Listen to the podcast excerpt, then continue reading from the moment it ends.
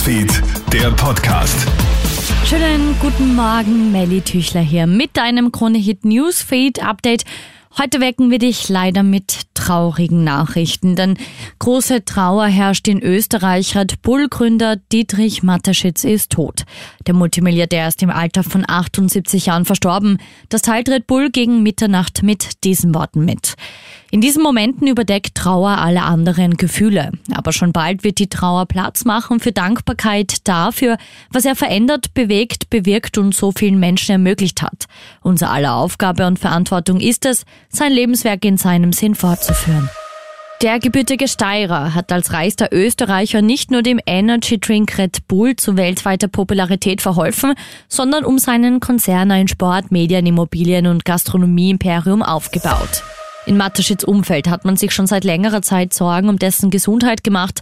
Zuletzt hat sich der ohnehin schon medienscheue Unternehmer komplett aus der Öffentlichkeit zurückgezogen, soll auch für seine engsten Mitarbeiterinnen und Mitarbeiter nicht mehr erreichbar gewesen sein. Im Herbst 2021 sieht man ihn dann zum letzten Mal in der Öffentlichkeit. Die ersten Reaktionen auf die Todesnachricht kommen vor allem aus der Sportwelt, besonders aus der Formel 1. Sebastian Vettel kämpft nach dem Qualifying in Austin mit den Trainern. Er sagt, ich bin geschockt wie alle, die ihn begleitet haben. Zwischen 2010 und 2013 ist er ja mit Red Bull viermal in Folge Formel 1 Weltmeister geworden. Nun herrscht Trauer um den wohl erfolgreichsten Unternehmer Österreichs. Der Red Bull-Gründer war nicht nur der reichste Österreicher, sondern einer der reichsten Menschen der Welt.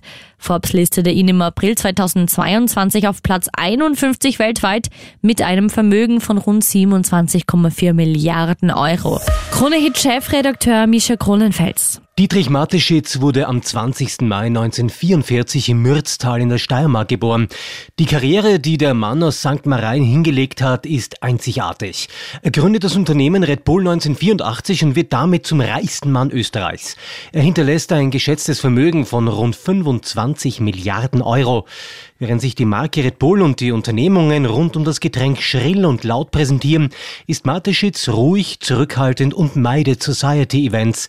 Auch Privates ist kaum bekannt. Nur so viel. Mateschitz war nie verheiratet, hat eine ältere Schwester und einen 1993 geborenen Sohn. Fotos und Interviews von und mit Dietrich Mateschitz haben Seltenheitswert. In einem Interview mit dem Wirtschaftsmagazin Trend bringt der Steirer sein Credo so auf den Punkt. Geld war für mich niemals eine Triebfeder.